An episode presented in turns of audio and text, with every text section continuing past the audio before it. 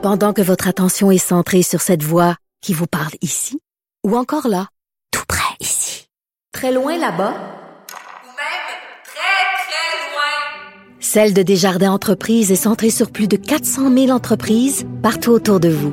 Depuis plus de 120 ans, nos équipes dédiées accompagnent les entrepreneurs d'ici à chaque étape pour qu'ils puissent rester centrés sur ce qui compte, la croissance de leur entreprise. Bon mercredi à tous. Aujourd'hui à l'émission, il y aura Grégory Kelly, qui est député libéral de Jacques Cartier, qui ne veut pas qu'on parle de communauté historique anglophone et qui refuse un renforcement de la loi 101. Il nous explique ça.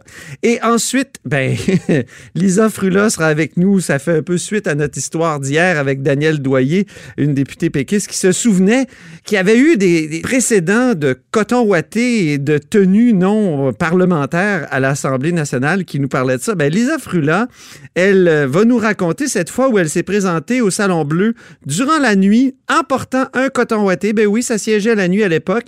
Elle trouve aussi que les députés d'aujourd'hui sont vraiment pas fait fort. Mais d'abord, mais d'abord, il y a en studio une vadrouilleuse. Il y a de la joie. Bonjour, bonjour les hirondelles, il y a de la joie. Dans le ciel par-dessus le toit, il y a de la joie. Et bonjour Geneviève Lajoie. Bonjour Antoine. Ça fait longtemps, ça me fait plaisir de vous euh, retrouver dans notre studio. Correspondante parlementaire pour le Journal de Québec, Journal de Montréal. Parlons crampons. Crampons. Crampons. Cramponnez-vous. Oui. L'hiver est arrivé. Exactement.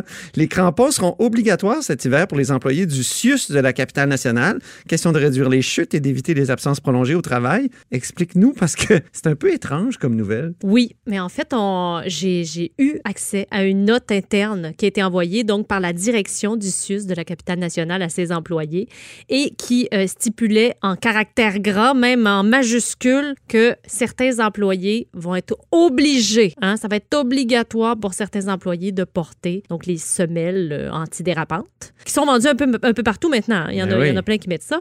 Ce qui est un peu particulier, c'est le caractère justement obligatoire de la chose. Ça, ça s'est jamais vu. Eux, ils considèrent ça cette année comme un projet pilote, mais c'est quand même, il y a quand même certains employés, à peu près le tiers des 18 000 employés, qui vont donc être, être tenus de porter ça parce que ce sont des employés, par exemple, qui ont affaire à l'extérieur, euh, qui ont un véhicule, par exemple, fourni aussi et qui doivent se déplacer ou qui euh, ont à faire des activités à l'extérieur. Ah donc, bon? peut-être même des médecins, des infirmières qui peuvent avoir à se rendre à domicile chez quelqu'un euh, pour apporter des soins. Euh, donc, là, ils vont être tenus de porter les crampons. Y aura-t-il une police du crampon au CIUS de Québec?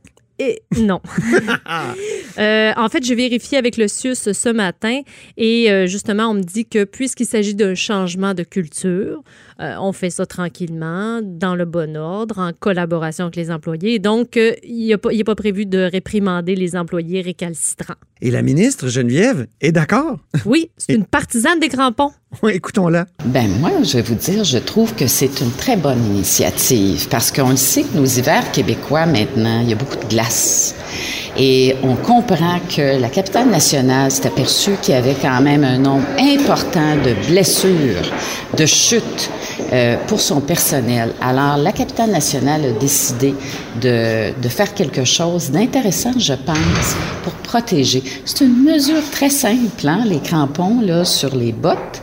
Alors, euh, moi, je salue cette initiative. C'était la ministre Danielle McCann ce matin. Passons à notre deuxième sujet. Il faut se cramponner parce qu'il va y avoir une course à la direction du Parti libéral du Québec. Finalement, Ben oui, peut-être y aura-t-il non pas un couronnement de Dominique Anglade. c'est ça. il il y en avait beaucoup et au sein du caucus et au sein de ce qu'on appelle l'establishment du Parti libéral qui craignait un couronnement. Hein? Parce qu'un couronnement, ça peut être bien d'un sens parce que ça montre que quelqu'un est vraiment en selle, mais ça montre que personne n'est intéressé aussi à, la direction du parti. Et ça, ça, ça prive le parti de cette visibilité qu'offre une course à la chefferie, des débats. Donc, on va visiblement, en tout cas, c'est ce qu'on comprend, on va avoir au Mais- moins une course à deux parce que... Tu as eu la chance de parler à Alexandre Cusson toi-même? oui, j'ai eu la chance de parler à Alexandre Cusson hier qui est allé annoncer en après-midi qu'il démissionnait euh, de la présidence de l'UMQ. Donc, l'Union des municipalités du Québec, Voilà. il est aussi maire de Drummondville. Il est maire de Drummondville. Ça faisait quand même un petit moment qu'il était président. Très apprécié, euh, très en vue dans le milieu municipal. Et là, donc, euh,